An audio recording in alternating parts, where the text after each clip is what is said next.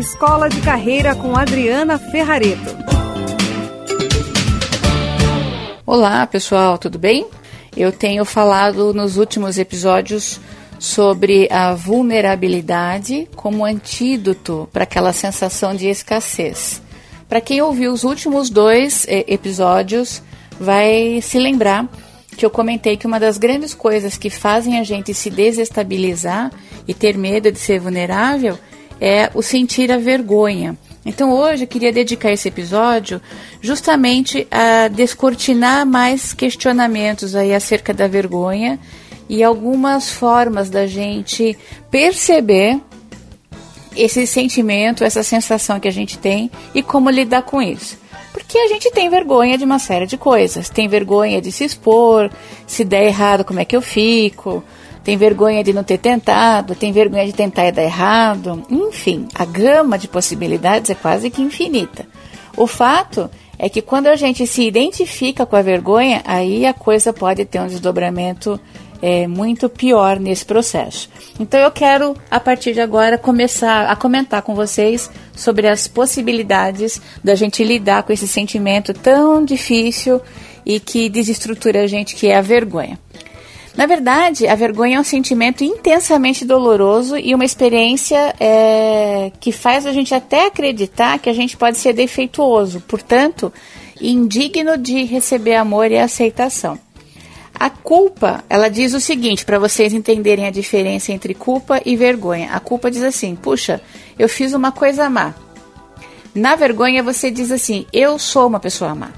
Então, o problema é que a culpa você percebe que fez algo fora a parte de você, só que a vergonha faz você achar que você é o próprio defeito que você teve, ou que você realizou. Uh, deixa eu dar um exemplo mais simples. Você tem uma unha encravada ou você é uma unha encravada? Percebe a diferença? Quando a gente tem vergonha, a gente acha que é aquilo que a gente mais se envergonha. Então, isso é realmente muito danoso, né, para esse processo do nosso crescimento, sabe, pessoal e profissional. Porque enquanto a gente vai tendo vergonha, a gente vai se limitando demais nisso, né? Quero falar um pouquinho da possibilidade da gente ter resiliência à vergonha, que é, na verdade, aquela capacidade da gente ser autêntico mesmo quando está vivendo a vergonha.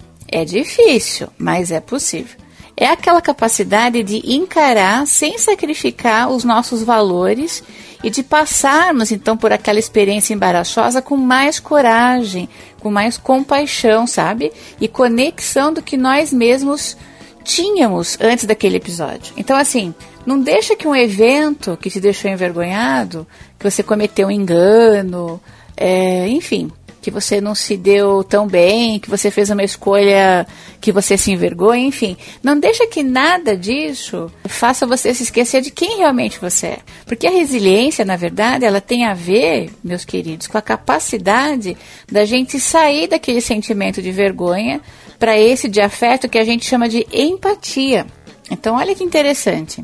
A empatia é o melhor antídoto contra a vergonha. Então, quando eu me sinto envergonhada, é, por ter feito uma escolha, por não ter tomado certas decisões, enfim, por alguma decepção ou por alguma derrota pessoal, é, eu preciso usar de empatia nesse processo. Então vamos ver agora alguns passos que a gente pode considerar, entre aspas, assim, diga-se de passagem, que é para curar, entre aspas, né, a vergonha. Evidente que não tem cura, né, não é uma coisa que tenha cura, mas aqui é como se nós pudéssemos usar essa abordagem de coisas que seriam possíveis a gente utilizar para amenizar esse processo de vergonha.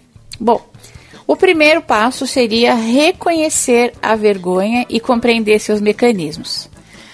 A vergonha é biologia e biografia. Então, ela diz que você é capaz de reconhecer fisicamente quando você está passando vergonha. A gente fica vermelho, tem sudorese e tal, e consegue descobrir que mensagens e expectativas desencadearam. Então, a gente lê muita coisa a nosso respeito, tanto física quanto emocional, quando a gente está se sentindo é, envergonhado. Portanto, primeiro passo é compreender isso. Você vai sentir no seu corpo a, a vergonha, né? E vai sentir isso na sua maneira é, de transmitir as mensagens que você desencadeia. O segundo passo para poder é, diminuir ou curar essa vergonha é praticar a consciência crítica. Então vamos lá. As mensagens e expectativas que estão governando a sua vergonha, elas podem ou deveriam passar por um teste de realidade? Eu acho que sim, né? Se a gente conseguir avaliar olhando de fora, a chance de conseguirmos ter uma veracidade é muito maior. Outra questão seria: elas têm a ver com o que você deseja ser ou correspondem a uma suposição do que os outros precisam ou querem de você? Essa avaliação é muito oportuna, porque você vai dando dado de realidade. Por isso que a gente chama que o segundo passo é praticar a consciência crítica, para você dar a dimensão certa para aquilo que você está sentindo, que é vergonha. Um terceiro passo seria ser acessível. Você reconhece a sua história e compartilha com alguém? A pessoa não poderá vivenciar empatia se ela não estiver conectada com os outros indivíduos. A gente só interage empaticamente com alguém quando a gente tem conexão com outra pessoa. Você não consegue ser empática com a parede. você pode até dizer, parede, eu imagino como você se sente. Mas acho que a parede não vai dizer, eu também imagino como você se sente. Então, brincadeiras à parte, para a gente poder se sentir é, interagindo e exercitando a empatia, a necessidade de sermos acessíveis e de estarmos compartilhando a nossa existência com outras pessoas. O quarto passo para, digamos, curar esse processo seria falar da própria vergonha.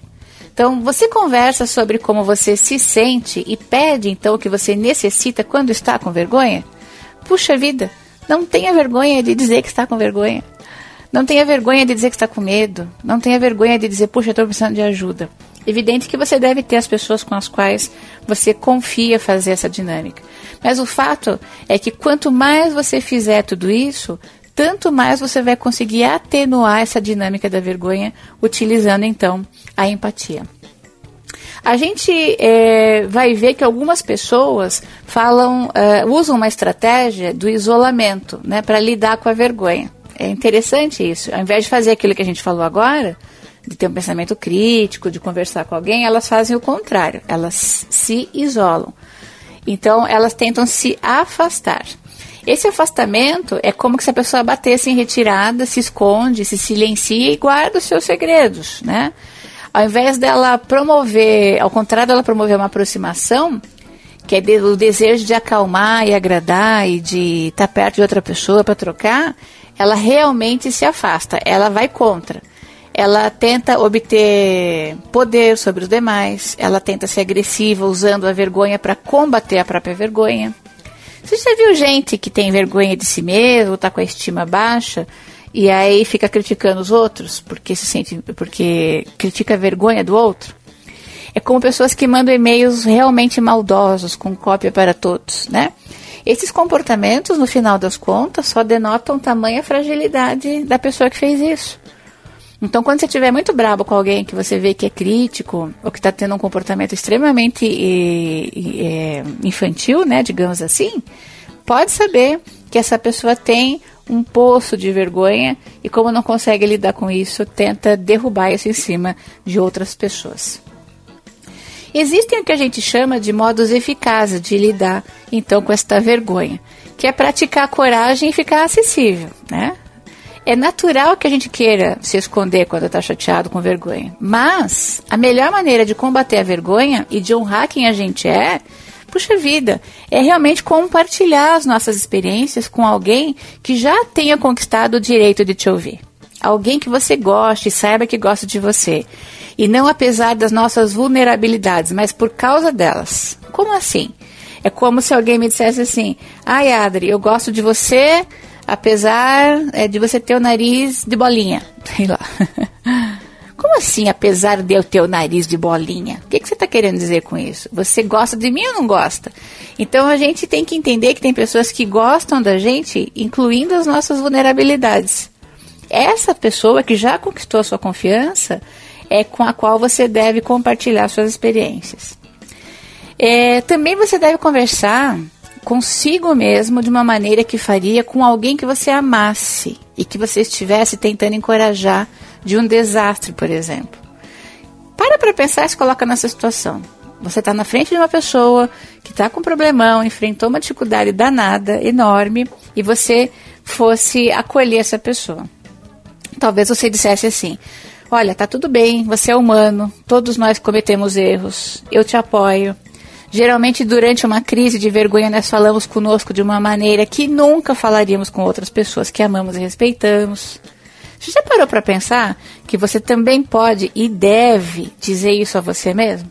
Porque é engraçado, né? A gente ajuda o outro, mas não se ajuda. Por que, que a gente se deixa de lado?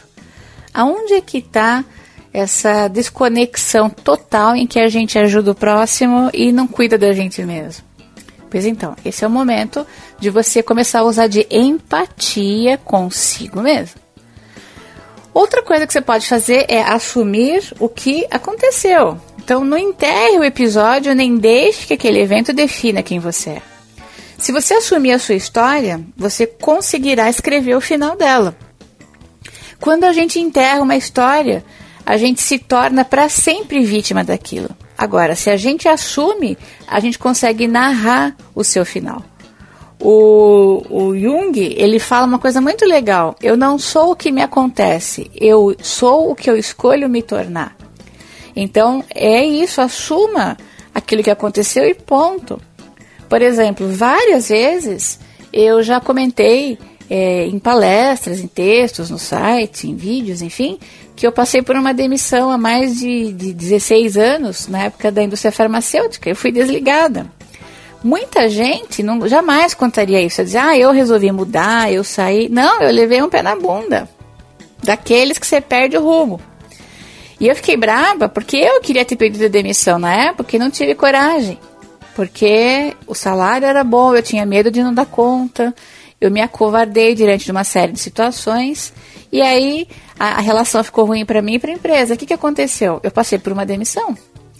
Eu não enterrei esse processo e escondi de todo mundo. Ao contrário, eu conto esse evento é, para relatar o seguinte: que foi graças a isso, pela dor, pela angústia, pelo medo que eu enfrentei daí de maneira nua e crua, que eu tomei uma decisão na minha vida de mudar de carreira.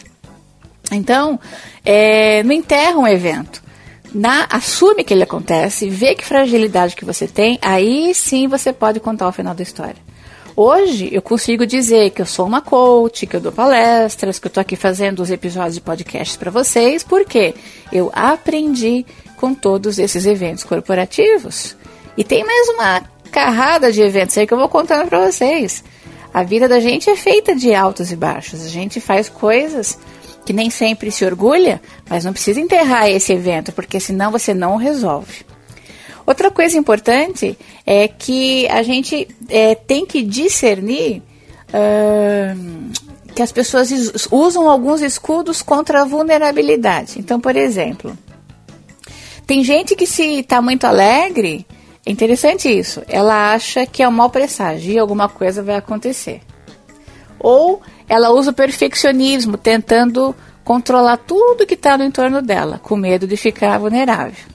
Tem aqueles que se entorpecem pelos excessos, de beber, de fumar, de tudo, de falar, de jogar, de comer, né? é, drogas, enfim. Os excessos vão entorpecendo as pessoas porque elas têm medo de ficar vulneráveis e elas tomam essa, essa posição.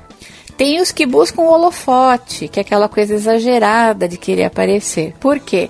Porque elas também têm medo de não serem aceitas e têm medo, no fundo, de mostrar a sua vulnerabilidade. E por fim, tem aqueles que são absolutamente desconfiados, críticos, frios e cruéis até. Mas isso está intimamente ligado como um escudo contra a vulnerabilidade. Muito bem, quase 15 minutos de conversa até agora para te dizer o seguinte: empatia na veia. E a empatia não é com o outro agora, é com você mesmo, com você mesma. Eu sei que é complicado, mas olha que coisa mais contraditória. Como é que eu vou ser empático com alguém se eu não sou comigo mesmo? Então, a melhor maneira de combater a vergonha, de você poder dar um upgrade aí na, na no seu emocional, de você poder ir para a próxima etapa da sua jornada, é você usar de vulnerabilidade de maneira inteligente e de empatia. Combinado? É isso aí. baixa aí o podcast Escola de Carreira no iPhone e pelo SoundCloud você também encontra o podcast Escola de Carreira é, para você ouvir aí no seu Android. Quer se inscrever para receber artigos com mais aprofundamento? Vai lá na newsletter do site adrianaferrareto.com.br e você vai poder ler vários artigos e vídeos que eu tenho sobre esses temas de vida e carreira. A minha ideia é que você conecte-se com seu talento e que você consiga mudar ao menos o seu mundo. Tá bom? Foi um prazer poder falar novamente com você. Um abraço afetuoso e até o próximo episódio. Escola de Carreira com Adriana Ferrareto.